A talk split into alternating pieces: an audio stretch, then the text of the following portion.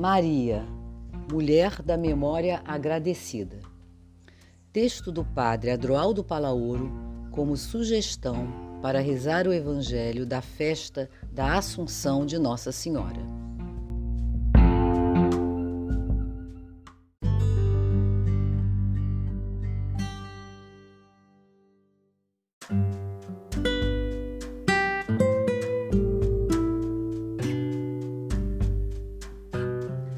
A minha alma engrandece o Senhor e o meu espírito se alegra em Deus, meu Salvador. Lucas 1, versículos de 46 a 47. Maria foi assunta ao céu porque desceu ao mais profundo de sua humanidade e da humanidade dos outros. A Assunção nos revela que ela foi humana por excelência Toda a sua humanidade foi atravessada pelo divino. Nela não havia resquícios de ego inflado, de vaidade, de busca de prestígio e poder. Reconheceu-se como humilde serva, porque desceu ao humus de sua vida e deixou-se conduzir por aquele que entra na história de cada um pelo lado da fragilidade, limitação, pobreza. Ela viveu a Assunção em todos os momentos de sua vida, porque se sentia envolvida pela presença misericordiosa e providente de Deus. Toda a vida de Maria foi assumida por Deus, porque ela cuidou da vida, colocou sua vida a serviço sua vida, ativou todos os seus recursos de vida. Vida aberta, comprometida. Vida que se fez visita e se deixou visitar. Maria desapareceu no divino porque mergulhou no humano. Sua humanidade foi plenificada. Por isso, a Assunção é uma vitória solidária. Nela, todos seremos assumidos por Deus. Esta é uma realidade que não acontecerá apenas no fim dos tempos. É realidade sempre atual. Já vivemos em Deus, nele nos movemos e existimos. Ele nos envolve continuamente com sua providência, misericórdia e cuidado. Vivemos então em contínuo estado de assunção. Portanto, a assunção de Maria diz respeito a todos nós. Todos estamos implicados nesse mistério. Experimentamos a assunção através de dois movimentos. No primeiro, Vivemos a Assunção quando descemos ao mais profundo de nossa humanidade, às raízes de nossa existência. Há muitos recursos, dons, potencialidades, desejos nobres, inspirações, beatitudes originais presentes em nosso interior e que querem emergir, elevar-se. A Assunção começa em nosso interior quando o que há de mais divino em nós se expande planificando e dando sentido à nossa existência. Deus assume tudo o que é humano em nós e ilumina, planifica. Nada do que é humano lhe escapa. Ele nos eleva, nos faz planar sobre suas asas de águia, para ampliarmos nossos horizontes, nossa visão da realidade. Com sua graça, desperta e ativa todos os nossos dinamismos e potencialidades internas. Quem vive a Assunção sonha alto, deseja grande, torna-se criativo e um eterno buscador. Sua vida torna-se oblativa, descentrada, é movimento de saída de si.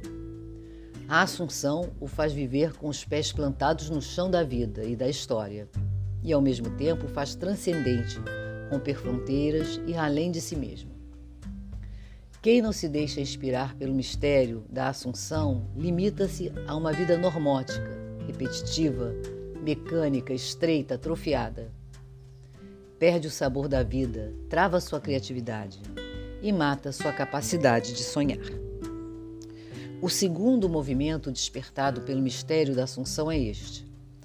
A partir de uma interioridade expandida, a pessoa se eleva na direção do outro, através do serviço solidário da presença compassiva e do compromisso eficaz na transformação da história.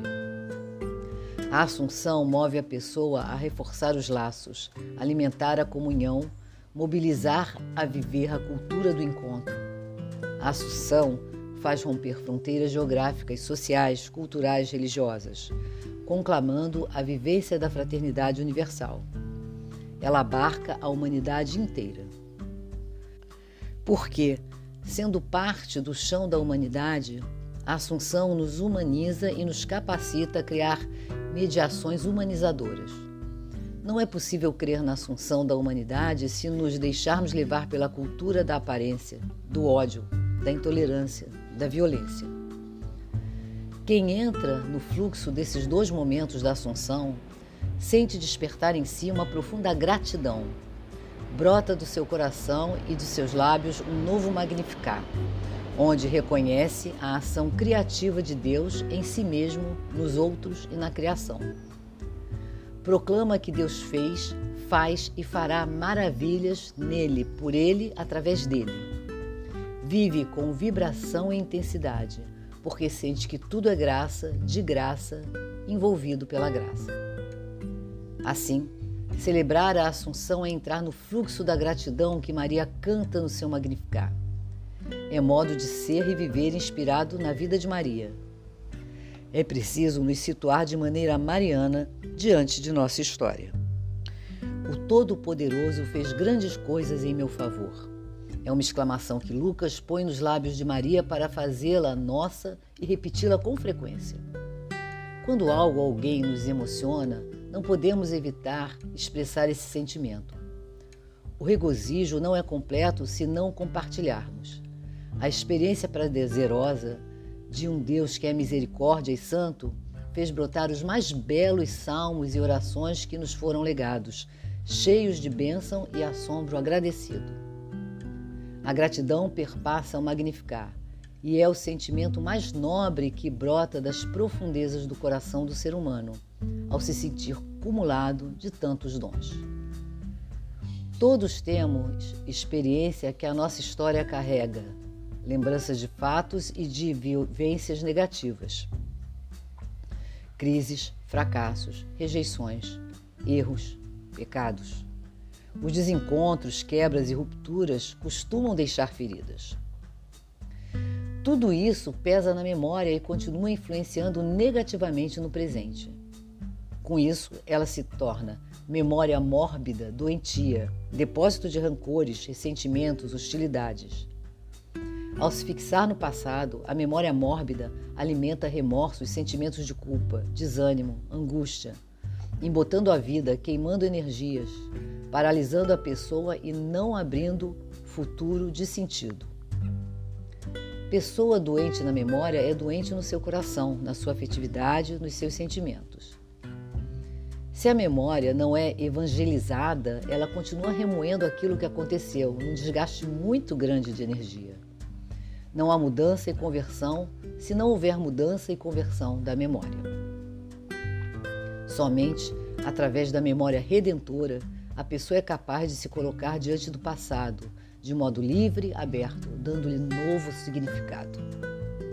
A memória sadia não muda o passado, mas o recorda, coloca de novo no coração, de modo novo e inspirador. A memória resgata referências, cura feridas, reconcilia-se com a vida e consigo mesmo, com as próprias riquezas e fraquezas, com o próprio passado. Ela tem sua função de lugar santo do louvor e da gratidão, pois ajuda a tomar consciência dos benefícios recebidos e possibilita ter acesso às recordações não neutras, mas aquelas que um significado para o presente.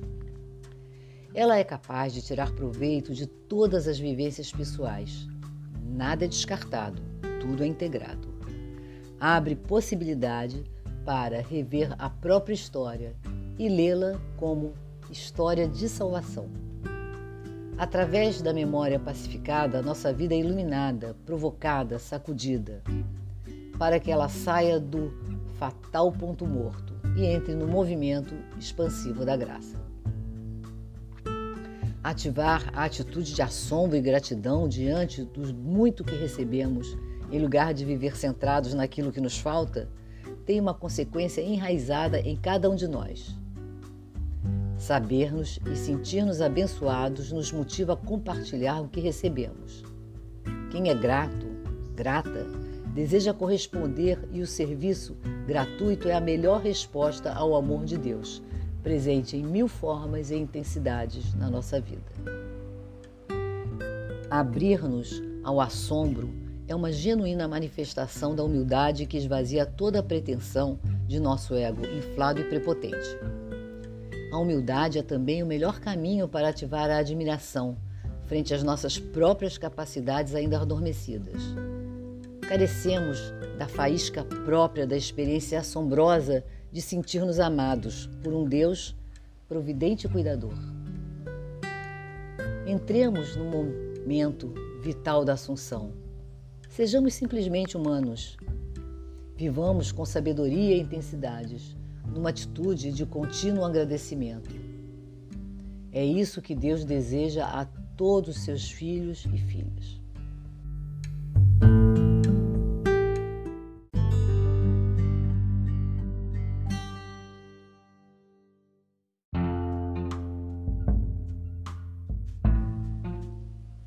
Texto bíblico, Lucas, capítulo 1, versículos de 39 a 56.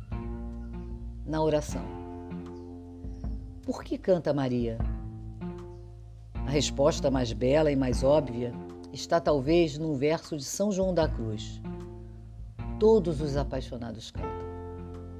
Maria canta porque está apaixonada. É muito importante notar que a oração mariana, por excelência, não coloca em cena ideias, mas fatos. O Senhor realiza maravilhas nela, nos outros, em cada um de nós. Faça de sua oração um canto apaixonado. Louve, agradeça, silencie.